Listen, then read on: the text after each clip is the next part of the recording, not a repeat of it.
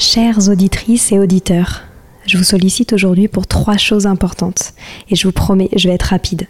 La première, j'ai lancé un sondage pour mieux vous connaître et faire évoluer mon travail. Si vous avez 5 minutes, cela m'aiderait énormément que vous y répondiez. Le lien est en description des derniers épisodes du podcast.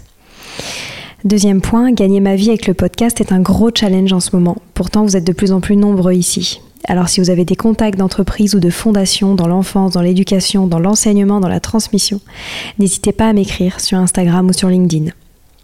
Et enfin, si ce n'est pas déjà fait, abonnez-vous au podcast sur votre plateforme d'écoute préférée en cliquant par exemple sur suivre sur Apple Podcast ou s'abonner sur Spotify. Cela m'aide beaucoup à remonter dans les fameux algorithmes des plateformes. En tout cas, je tenais à vous remercier infiniment d'être toujours aussi nombreux à nous écouter.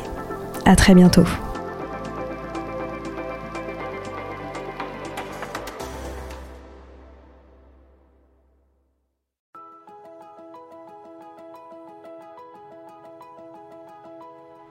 Bonjour à tous, ici Stéphanie, c'est moi, et Sylvie Descleb pour un nouvel épisode du podcast Les adultes de demain. Les adultes de demain, c'est un échange autour de l'éducation et la parentalité pour éduquer autrement. C'est aussi un livre qui s'intitule Offrir le meilleur aux enfants aux éditions Atier. Vous trouverez le lien sur notre compte Instagram et sur notre site internet lesadultesdedemain.com.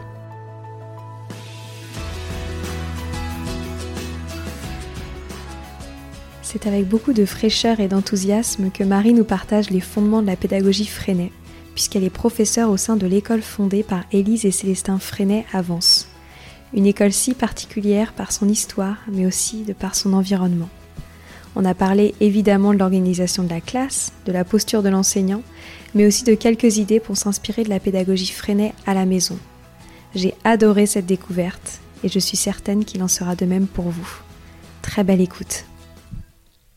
Coucou Marie. Bonjour Stéphanie. Comment vas-tu? Eh ben, Impeccable, merci. On est ensemble aujourd'hui pour parler d'une pédagogie que l'on a encore peu explorée dans ce podcast, c'est la pédagogie Freinet. Et pour te présenter, tu es professeur des écoles depuis 9 ans et tu enseignes actuellement depuis 5 ans dans l'école Freinet à Vence qui a été fondée en 1934 par Élise et Célestin Freinet en personne et qui est aujourd'hui publique. Tu as aussi co-réalisé le podcast La Buissonnière avec le studio Clap Audio qui fait entrer les auditeurs dans ta classe. Un super podcast que je recommande.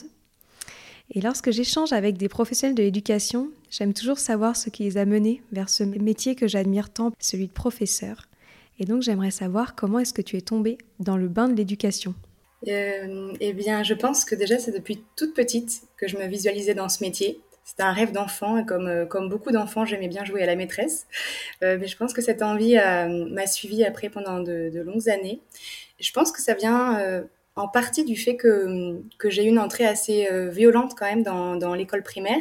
J'avais un maître de, de CP qui était était euh, terrible pour des enfants. Il hurlait beaucoup et il avait, on travaillait sur fiches énormément et on se faisait déchirer nos fiches quand c'était pas bon. On allait au bureau, au bureau et, et euh, voilà, et on n'avait pas d'explication. La fiche déchirée, il fallait retourner à sa place et je me souviens d'une fois où j'ai, je, je, repartais avec ma fiche déchirée, il fallait que je la recommence et, et je me souviens à 6 ans, en CP, m'être euh, agenouillée en faisant semblant de chercher quelque chose dans mon, dans mon casier pour pleurer sans que personne me voie. Et je pense que, du coup, dans ma tête, je me disais, oh là là, mais moi, quand je serai maîtresse, euh, je ferai jamais ça, j'aurai un lieu sécurisant, joyeux. Et je pense que c'est, c'est après, en continuant dans ma scolarité, ma maîtresse de CE2 qui m'a montré que ça pouvait être euh, génial, l'école. Et je pense qu'elle avait une technique, des techniques pas mal inspirées Freinet parce que voilà, elle était d'une bienveillance incroyable. On faisait du jardinage dans, dans la classe, on, on avait des, on était en classe double niveau aussi, euh, et je me suis dit ah ouais à l'école ça peut être ça peut être ça et moi je serais une maîtresse je serais une maîtresse comme ça. Et pourtant j'étais pas vraiment prédestinée à, à être à être en parce que j'étais pas une très bonne élève, j'étais même plutôt en difficulté. Et même euh, ma maîtresse de CM2 avait dit à ma mère qu'on n'allait pas se mentir, je, je ferais jamais de grandes études. Et du coup, euh, je pense qu'après, c'est grâce aux profs, euh, collège, lycée, là, j'ai eu la chance d'avoir des profs passionnants et, qui m'ont permis de m'épanouir dans mes études. Et du coup, j'ai pu, j'ai pu faire, faire Hippocagne, passer le concours et entrer dans l'éducation nationale. Donc euh, voilà, c'est un, peu, un peu le parcours que j'ai eu et qui m'a fait me dire, je veux vraiment être un stit. Et qu'est-ce qui te plaît aujourd'hui dans ton métier? Ah, vaste question. Bon, déjà, déjà, je pense que ce qui me plaît, c'est le sens qu'il a à mes yeux c'est que je me lève tous les matins en sachant pourquoi je me lève. J'ai vraiment le sentiment euh, d'œuvrer pour, euh, ben, pour, un monde, pour un monde meilleur, hein. on, va, on, va, dire les choses telles qu'elles sont. Et c'est presque militant au fond de moi, c'est presque de me dire que c'est uniquement par l'éducation qu'on peut changer les choses. Et, et du coup, je, je, me dis que ben, c'est un pouvoir incroyable et que je, je suis fière d'endosser ce rôle. Après, ce qui me plaît vraiment beaucoup, notamment avec la pédagogie freinée, enfin, c'est ce que j'ai découvert vraiment avec la pédagogie freinée, c'est de voir les, enfants euh, heureux d'arriver le matin à l'école, leur envie d'apprendre, leur enthousiasme, leur curiosité en fait, euh, les enfants sont naturellement enthousiastes, sont naturellement curieux. C'est juste que l'école, telle qu'on l'a pensée, euh, telle qu'elle a été pensée en tout cas, euh, à, l'origine, bah, elle a plutôt tendance à, à les freiner, sans, mauvais jeu de mots, à les freiner et à tuer en fait leur élan à petit feu. Et c'est eu tellement une erreur, et c'est ce que j'ai envie de dire à tous les enseignants, c'est qu'en fait, une fois qu'on a qu'on a pu goûter à l'inattendu, à la personnalité de ces élèves, qu'on accepte de les suivre dans leur euh, dans leurs élans, dans leurs passions, dans leur centre d'intérêt. En fait, euh, mais on peut plus jamais revenir en arrière. C'est fini, on peut plus euh, envisager l'enseignement de, différemment. Et moi, quand le matin, je veux dire, j'arrive et que j'ai des enfants euh, de, de 3 à 6 ans, du coup, j'ai la classe des, des petits, donc euh, qui arrivent en me disant Marie, Marie, mais regarde, regarde le scarabée rhinocéros que j'ai trouvé, mais tu savais qu'il était herbivore, mais je vais le montrer à toute la classe, on va faire de recherches, euh, d'avoir cet élan qui, qui, a, qui, qui, arrive dans la classe, ou un autre qui va me dire tu sais pas ce qui m'est arrivé hier, je veux l'écrire dans mon cahier de texte, c'est incroyable. Le, le, le, chauffeur du camion poubelle, il m'a, il m'a laissé appuyer sur le bouton pour vider la benne. Je suis, je veux l'écrire, je vais le dessiner et il va partager ça à la classe. Et en fait, c'est, c'est juste magique. C'est juste magique. c'est trop beau. Justement, comment tu as découvert la pédagogie freinée ben, comme beaucoup d'enseignants, euh, j'ai débuté avec des remplacements, des, charges de direction, des classes à mi-temps, des trois quarts temps. Je, tournais sur trois à quatre écoles par semaine, euh, avec des écoles parfois euh, super difficiles. Et donc moi, j'avais les enfants un jour ou deux dans la semaine, avec des matières que, que les titulaires m'avaient attribuées, donc souvent les matières qu'on n'aime pas trop. donc euh, euh j'étais pas la référente de la classe, j'avais peu de marge de manœuvre je suivais pas les enfants dans leur globalité. En, fait, je faisais tout ce que j'aimais pas, tout ce que le métier d'enseignant a de plus détestable, c'est-à-dire que je devais euh, faire le gendarme, je devais faire mes séquences de conjugaison et de géographie qui étaient complètement euh, décontextualisées de tout. Euh, et je devais essayer d'intéresser, de, captiver les, enfants euh, et qui avaient pas envie d'être là. Et franchement, je, je les comprenais. Et donc, j'ai décidé de, de, demander un mi-temps annualisé. Donc, c'est un, un mi-temps que tu, tu, fais, tu travailles cinq mois dans l'année et après, tu as cinq mois de libre es payé toute l'année à mi-temps. Et donc, du coup, je me suis dit comme ça, je vais pouvoir avoir mes élèves cinq mois au moins, je vais pouvoir faire mes expériences et les cinq autres mois, je vais, je vais me former. Je vais me former à d'autres pédagogies, je vais voir comment ça marche ailleurs parce que là, ça ça me va pas en fait. Euh, et, et c'est comme ça que j'ai découvert Maria Montessori, que j'ai visité des écoles, euh, euh différentes écoles, notamment l'école de Crowley à Bruxelles, où j'ai passé deux mois. J'ai fait un stage après à l'ICEM, donc c'est l'Institut coopératif de l'école moderne, donc qui est, qui est Freinet. Donc j'ai fait un stage démarré et continué en pédagogie Freinet que j'ai adoré et qui m'a donné qu'une envie, c'était d'aller voir euh, dans des écoles euh, comment on enseignait la pédagogie Freinet, parce que même si ça a été génial, ça m'a montré à quel point cette pédagogie était, incroyable. Euh, je, clairement, j'avais pas les clés. Je me disais mais ça, comment on le met en place de manière pratique, comment on fait? Et donc c'est comme ça que je suis venue visiter l'école Freinet à Vence, parce que je me suis dit ben, quitte à aller en voir une, je vais aller voir l'école originelle. Et, euh, et j'ai, été, euh, été subjuguée par, euh, par ce que j'ai vu. J'ai vu des, déjà une équipe, une équipe incroyable, euh, des enfants qui, qui ont euh, confiance en l'adulte, des adultes qui font confiance aux enfants, des enfants qui sont écoutés, qui sont considérés comme des enfants et pas forcément comme des élèves. Ça nous apprend bien à, à l'INSPE de parler des élèves. Ce ne sont, ce ne sont même pas des enfants, c'est plus des êtres humains, c'est des élèves qui doivent apprendre, apprendre, apprendre. Et donc, du coup, ça a été une révélation voilà, pour moi et qui fait qu'aujourd'hui, j'ai pu enseigner dans cette école.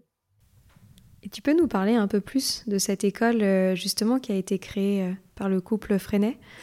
Bah c'est du coup c'est sa c'est sa première euh, particularité hein, parce que c'est sa c'est sa pédagogie euh, parce que c'est le berceau de la pédagogie Freinet enfin du moins quand Freinet, euh, Freinet a dû démissionner de l'éducation nationale, il a quitté Saint-Paul-de-Vence où il n'était pas du tout le bienvenu. C'était une municipalité qui était plutôt, qui sympathisait plutôt avec l'extrême droite à l'époque. Et lui, en tant que communiste, vraiment très engagé politiquement, bon, ça plaisait pas du tout. Donc, il a décidé de démissionner et de, de fonder son école, euh, voilà, avec sa femme Élise, et euh, d'en faire vraiment un laboratoire vivant où il puisse expérimenter sa pédagogie c'est une école qui, euh, accueillait euh, les, orphelins de guerre, les réfugiés, les, enfants malades.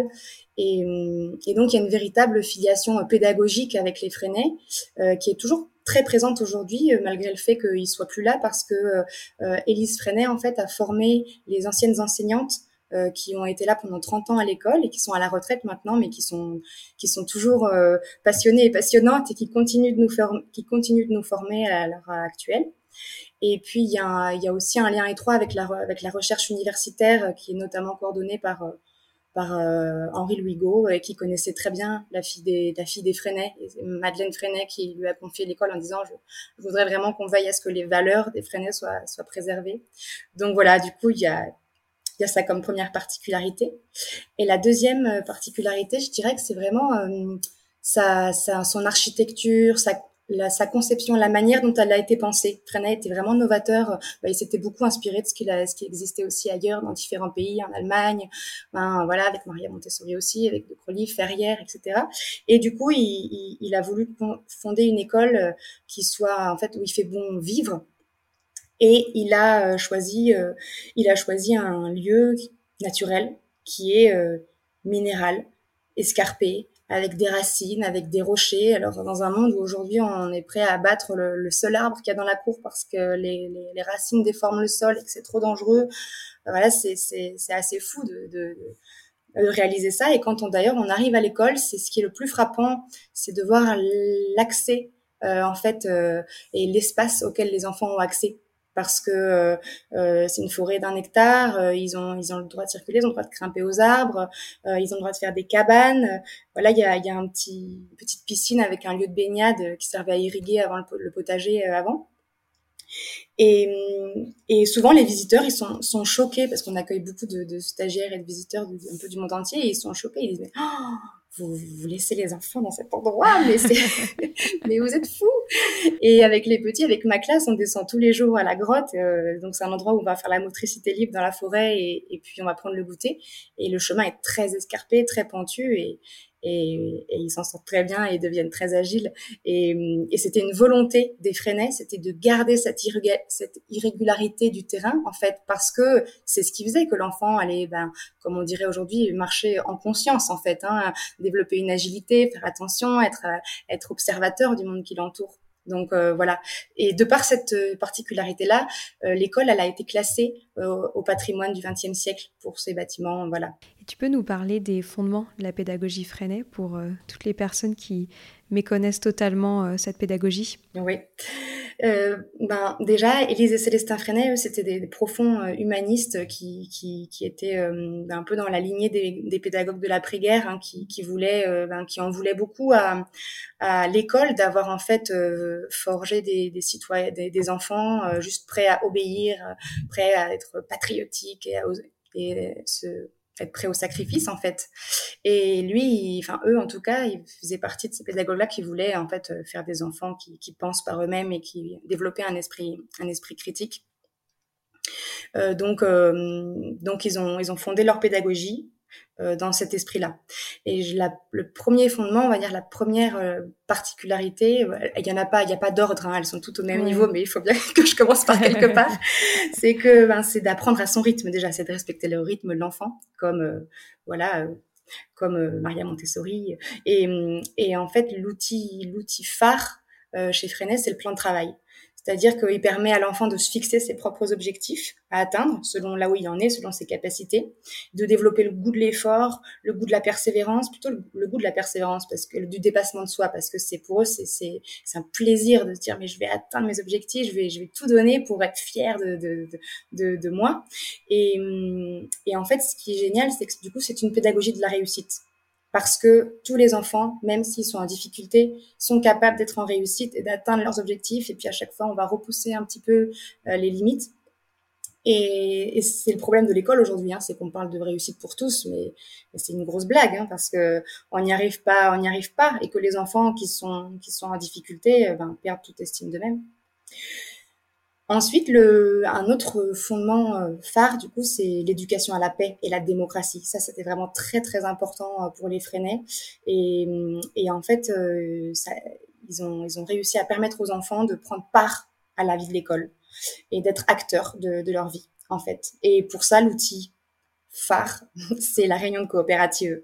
C'est, c'est-à-dire que c'est une réunion qui a toutes les semaines, soit dans, au sein des classes, soit avec toute l'école et là, c'est vraiment le cœur de la vie de l'école, c'est-à-dire qu'il y a un journal, ce qu'on appelle un journal mural, euh, où les qui est tout, tout le temps affiché dans, dans l'école et où les enfants, euh, dans les classes, et les enfants peuvent aller inscrire euh, ce qu'ils ont envie de, de dire euh, en fait en réunion de coopérative. Donc ça peut être féliciter des enfants parce qu'ils ont vu des beaux comportements, ils veulent féliciter des prises d'initiative, des progrès aussi des enfants qui ont progressé. ils veulent, ils peuvent aussi proposer des, des, projets, des idées. Ils peuvent soulever des choses qui dysfonctionnent. voilà, je, trouve que là on a, on n'a pas cette porte-manteau. J'aimerais qu'on rajoute des porte-manteaux. Qu'est-ce que vous en pensez? Les oui, nous on s'allie à chaque fois, on s'allie à chaque fois à la classe. Est-ce qu'on pourrait pas fabriquer un casier à chaussons euh, en atelier bricolage? Bah comme ça, ce serait plus simple. Euh, Et il y a des enfants qui, voilà qui proposent des super super projets auxquels les adultes hein, n'auraient pas n'auraient pas pensé et on, se lance avec eux.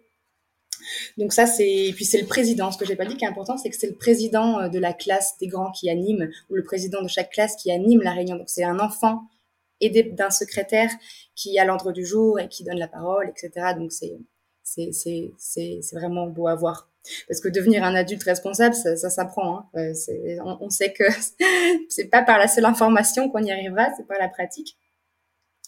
Et puis ensuite, ce que je voudrais dire sur euh, les fondements de la pédagogie Freinet, euh, c'est de permettre à l'enfant de se révéler, de développer sa personnalité. D'ailleurs, euh, d'ailleurs Freinet le dit. Hein. En fait, le vrai but éducatif, euh, de l'école, c'est de permettre à l'enfant de développer sa personnalité au sein d'une communauté qui le sert et qu'il sert.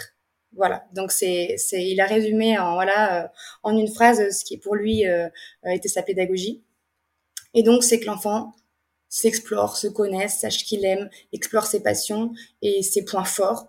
Il connaisse aussi ses points faibles sur lesquels on travaille, et mais que vraiment la créativité, euh, le, travail manuel, le travail du bois, euh, le, jardinage, tout ça. Il y en a qui sont des dessinateurs excellents, d'autres qui sont des écrivains excellents, d'autres il y en a qui sont des mathématiciens, mais ils sont prêts. et donc en fait, on permet à ce que l'enfant euh, se découvre et, et aille le plus loin possible dans ses capacités. Est-ce que ça a un impact sur l'organisation euh, d'une classe type Freinet? En fait, euh, la, la, classe pour ça, elle est, un peu, elle est pensée de manière, euh, euh on va dire, un peu comme Montessori, c'est-à-dire que tout le matériel est à disposition dans la classe, d'accord, de manière à ce qu'elle est organisée par coin. donc on a le coin, le coin art, le coin le coin argile, le coin écriture de texte, le coin mathématique, etc. Et les enfants, de selon leurs envies, se lancent dans telle ou telle activité. Et donc il y a des temps de travail individualisés, autonomes, où là l'adulte va de coin en coin et soutient, étaye euh, les enfants qui en ont besoin. Et puis il y a des, euh, des moments de regroupement où on présente le, le travail, euh, où on échange sur le travail de la matinée, euh, etc. Et du travail de, de groupe. J'avais vu aussi qu'on parlait d'invariants et de chartes de la pédagogie Freinet. Est-ce que tu pourrais nous en dire plus? Freinet a, a écrit en fait ce qu'il appelle les invariants pédagogiques qui sont pour lui des choses qui euh, sont euh, qui sont euh, qui sont universelles en fait et qui traversent le temps et qu'on peut et qu'on et qu'on peut pas remettre en question. Qui est que l'enfant n'aime pas plus que l'adulte être contraint à de faire quelque chose. Et c'est c'est ce qui est beau en fait c'est de se dire qu'en fait quand on lit ces invariants on se dit mais mais en fait c'est une évidence c'est une évidence. On, ça devrait être ce que, ce que chaque classe, euh, les invariants devraient être dans chaque classe pour qu'on puisse se dire, bah, est-ce que, est-ce que je veille en fait au bien-être de mes élèves? Et j'ai vu aussi qu'il était euh, contre les manuels scolaires. Pourquoi? Et du coup, comment est-ce que vous vous organisez euh, concrètement dans la classe? Bah, en fait, il était contre les manuels scolaires parce que pour lui, euh, c'était trop éloigné du monde des enfants. En fait, euh, lui, ce qu'il voulait fonder, c'était l'école du peuple. Et, et les manuels euh, euh, ne permettaient pas aux enfants, notamment des classes sociales plutôt défavorisées à l'époque, de se retrouver dans l'école. Et il trouvait que c'était que ça sacralisait le savoir, c'était pour apprendre par cœur. Euh, c'était, il était contre en fait le bourrage de crâne, l'apprentissage. Euh, voilà, on le voit très bien dans le film hein, qui s'appelle l'école buissonnière justement, qui, qui, montre un petit peu la pédagogie Freinet, où en fait il voulait aller à l'encontre de, de, tout ça. Et les manuels scolaires, il le dit, euh, endormait les enfants et lui aussi, ça l'endormait. Il disait, il dit, oh là là, on revenait, on revenait de, de, dans la classe et puis on devait apprendre B et A, bah, il s'endormait et moi aussi. Et, hum, et c'est vraiment ce que j'ai vécu moi en tant que dans ma première année en CP, je devais suivre, je devais, je complétais une collègue et je devais suivre en fait son, son manuel de lecture. Oh, et c'était terrible pour moi parce que je, vraiment c'était d'un ennui total. Euh, et, en fait Freinet a abandonné le manuel scolaire et l'a remplacé par le journal scolaire. C'est-à-dire que les enfants créaient eux-mêmes euh, parce qu'ils écrivaient leurs textes libres euh, leur propre texte. Ils apprenaient à lire avec leur, euh, leur texte à eux, avec les comptes rendus qu'ils réalisaient de leur classe promenade quand ils allaient hors les murs pour euh, aller à la rencontre des différents métiers euh, qu'il y avait dans le village, du forgeron, du boulanger, qu'ils allaient faire des recherches dans la, dans la forêt, qu'ils retrouvaient des, des insectes, des animaux, qu'ils allaient se documenter et ils faisaient des comptes rendus de, de ces classes, de cette classe hors les murs qui, qui, qui mettaient, qui mettaient en page, qu'ils illustraient. Et c'était ça en fait les supports d'apprentissage. J'ai vu aussi qu'il y avait une, euh, comme tu l'as dit, une grande liberté de communication et de partage entre euh, les enfants et les enseignants. Oui. Euh, comment est-ce que ça s'organise concrètement? Est -ce, Comment est-ce que tu arrives aussi à faire en sorte que ça ne devienne pas le bazar, que tout le monde s'écoute? Déjà, la posture de l'enseignant, elle, est, elle, est, elle, a fait l'objet d'un livre hein, de, Fre de Freinet qui s'appelle La part du maître, qui est, c'est vraiment toute la complexité de cette pédagogie, en fait. C'est que, la, que déjà, l'enseignant doit avoir une posture bienveillante, on est d'accord. C'est la première chose que Freinet a fait, c'est qu'il a déplacé l'autorité du maître en donnant la parole aux enfants, en ne mettant plus l'enseignant au centre, euh, mais plutôt en étant un guide, un tuteur, et en étant garant du cadre, parce que euh, évidemment euh, la pédagogie Freinet c'est pas faire ce qu'on veut comme on veut, c'est pas souvent c'est vraiment l'image que les gens peuvent avoir, c'est que c'est très libertaire. en fait, il y a un cadre qui est quand même très très important et qui doit être respecté pour que chacun puisse trouver sa place et pour qu'au sein de ce cadre-là, il puisse y avoir une grande liberté. Donc euh, voilà. Et le le propre aussi de l'enseignant, euh, c'est de d'être capable en fait de rebondir sur ce qui émerge de la vie de la classe. C'est vraiment le maître mot, c'est le lâcher prise. Et c'est vraiment difficile quand on vient de l'enseignement euh, classique parce que c'est tout l'inverse de ce qu'on nous apprend en formation, où on apprend à avoir le contrôle extrême de la journée, avoir tout un cahier journal, une progression, une programmation, chaque minute euh, utilisée, optimisée, euh, et que aucune seconde ne soit perdue croit-on, bien sûr, puisque...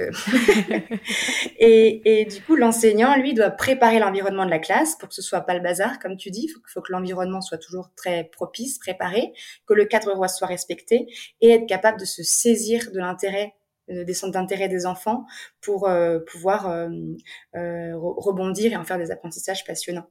Par exemple, euh, si, je, si je peux, si j'ai deux minutes pour te donner un exemple, euh, il y a une petite fille qui a trouvé deux, chenilles chez elle dans son jardin, qui les a apportées. Donc, qu'est-ce que c'est comme chenille? On a, on a trouvé que c'était la chenille sphinx du liseron, et on a pu assister en quelques jours à la métamorphose incroyable de la chenille. Donc, on a travaillé sur la métamorphose. Tout le monde était absolument passionné par euh, par ben, par ce sujet, tandis que si on l'avait juste vu dans le manuel bon bah il y aurait peut-être beaucoup moins d'intérêt euh, porté à cela. Euh, ou une petite fille en, réunion, en réunion de coopérative a proposé de faire un court métrage de Noël.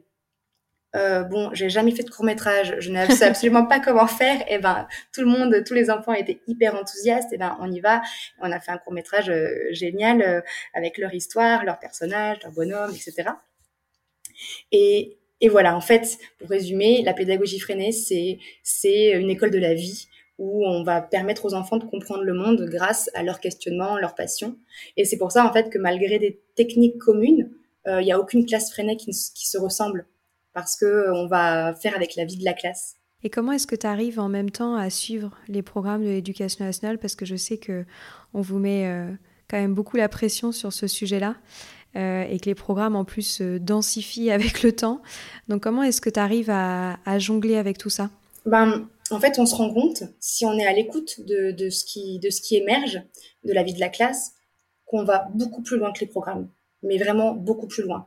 Parce que, bon, déjà, en fait, les, les, pour te donner un exemple, en grande section de maternelle, les enfants doivent compter jusqu'à 30. Bon, on sait très bien, toi qui est qui vraiment un produit de la de, l'éducation Montessori, on sait très bien que c'est euh, voilà que, les enfants peuvent aller bien plus loin. Les enfants en sont à 400, 1000.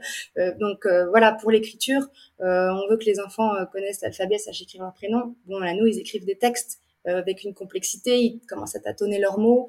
Euh, donc en fait, on, va même au-delà parce qu'en fait, en, faisant entrer la vie dans la, classe, euh, on a des sujets qui sont pas du tout au programme. Euh, dans le podcast, on entend, on entend parler, débattre les enfants de maternelle de l'euthanasie, parce qu'il y en a un qui vient de nous raconter qu'il a dû euthanasier son, son, son, cheval, qui était trop, qui était, qui était trop vieux, et, et donc on a dit, ben, qu'est-ce que vous en pensez? Quel est votre avis? Donc en fait, si on fait confiance aux enfants et qu'on est capable de rebondir et évidemment d'avoir en tête hein, les programmes parce que euh, on, est, on les a en tête et qu'on sait ah ça génial ça ça émerge super euh, voilà. Mais c'est pas ce qui nous guide. C'est vraiment les programmes, c'est pas ce qui nous guide. C'est, c'est, on sait qu'on va aller au-delà des programmes. Et il y a des enfants qui sont en difficulté, bien sûr. Donc eux, c'est comme dans toutes les autres classes. Ben eux, ils vont prendre le temps et peut-être que la compétence euh, euh, de mathématiques lui le truc, il l'apprendra que l'année d'après, quand il sera prêt. Et, et voilà. Et t'as combien d'élèves par curiosité dans ta classe? 24. Euh, Avec les, là, on a, on a une classe petite section, moyenne section, grande section. Donc, on a trois niveaux dans la classe des petits et on est, et on est 24 enfants cette année. Ouais.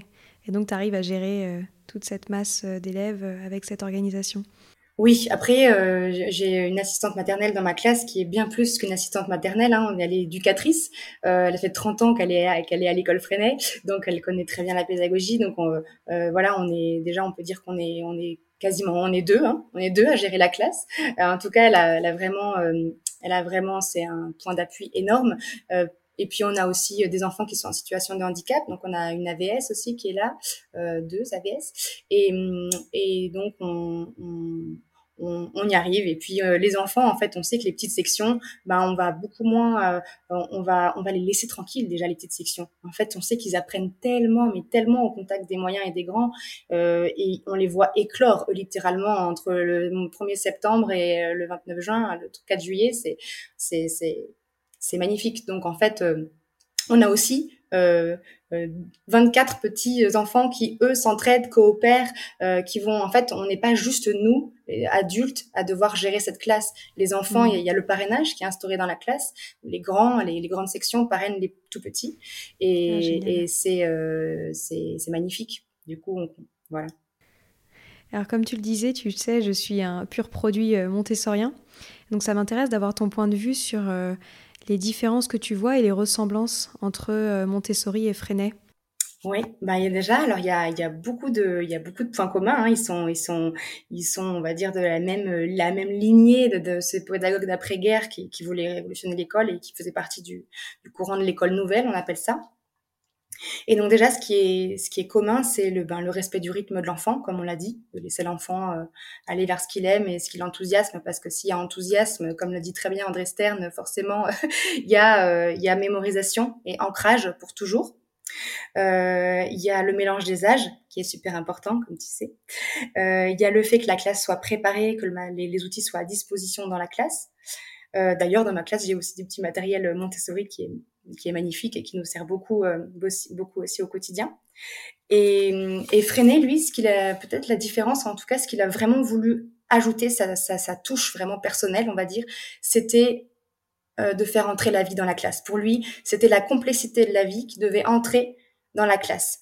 Euh, et, et je pense que du coup, il y a, y, a, y a aussi cette différence-là avec le matériel, c'est-à-dire que euh, bah, Maria Montessori avait pensé à un matériel très spécifique qui existe dans la classe, qui est fait pour la classe, et à l'inverse, lui, Freinet était pour euh, un matériel qui justement existe en dehors, c'est-à-dire que quand on cuisine, on cuisine avec avec tout ce qui tout ce qui existe, on jardine, ben, on a les outils, on bricole, on utilise la scie sauteuse, la perceuse, la scie, euh, et on va on va utiliser voilà le matériel de la vie de tous les jours. Est-ce que tu aurais des idées pour les parents qui nous écoutent, qui n'auraient pas la chance de pouvoir mettre euh, leurs enfants dans des écoles freinées, sur des choses euh, qu'ils pourraient faire à la maison avec leurs enfants? Euh, La pédagogie freinée, c'est vraiment une philosophie, une attitude. En fait, c'est tout simplement être à l'écoute de ce qui se passe autour de nous, d'ouvrir son enfant au monde, à la vie, de, de, se saisir en fait aussi de ce qui vient à nous et de ce qui va le passionner. Euh, euh, par exemple, si on voit son enfant se passionner pour une fourmi, ben génial, on saisit cette occasion, on va l'observer, on va on va regarder avec lui combien elle a de pattes, est-ce que c'est un insecte, est-ce que c'est pas un insecte, euh, voilà, on va on va aller chercher des informations ensemble et puis on va pouvoir après dans un petit cahier peut-être le dessiner, euh, le légender, en tout cas laisser peut-être une trace de ce de ce moment d'exploration, prendre en photo.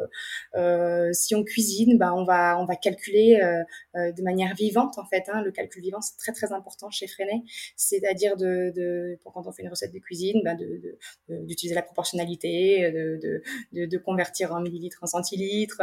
Euh, voilà. Et, et pour moi, un outil qui peut être très précieux à la maison, deux outils, c'est euh, un, un cahier de dessin libre. Ça, pour moi, pour freiner, en tout cas, c'est fondamental, le dessin libre. C'est-à-dire pas de coloriage, pas de d'être là à lui dire ah non une voiture c'est pas comme ça c'est c'est comme ça en fait le dessin libre ça c'est tellement puissant pour le bon, pour la motricité déjà mais pour l'imaginaire pour la créativité pour euh, la perception du monde et les enfants quand on regarde ce qu'ils dessinent en maternelle mais il y en a certains c'est des c'est, des œuvres d'art, c'est, c'est, du, du, buffet. Donc, je veux dire, voilà, ça c'est un outil pour moi qui est très important. Et le cahier de texte libre, c'est-à-dire que alors quand ils sont petits, ça passe par euh, une, une, phrase trop rigolote, euh, une, une, phrase poétique, euh, quelque chose que qu'on a fait ensemble et qu'on a envie de qu'on a dont on a envie de se souvenir. Et du coup, avec l'enfant, bah, tout petit, on va l'écrire en dictée à l'adulte. Alors qu'est-ce que tu veux écrire? Et dis-moi, formule ensemble. Regarde, t'as vu, j'écris chaque mot. Et puis plus il va avancer dans dans l'âge, plus il va être autonome. Et puis il va pouvoir. nous, on illustre en fait aussi les, les, textes que les enfants écrivent. Donc les enfants illustrent ce qu'ils ce ont, ce qu'ils ont fait, ce qu'ils ont, et c'est, magnifique. On peut légender les dessins. Et ça, c'est, une pépite à garder jusqu'à la fin de sa vie, parce que quand les enfants retrouvent leur cahier, on a des collégiens, des lycéens qui reviennent et qui disent mais oh, j'ai revu mes cahiers de texte, mais c'était incroyable et, c'était voilà. Donc, ce que je peux conseiller, c'est, voilà, ce cahier de dessin, ce cahier de texte, et tout simplement euh, revenir à des choses simples, euh, c'est-à-dire de, s'ouvrir, de s'ouvrir euh, à la vie et au monde sans matériel forcément spécifique. Voilà. Trop bien.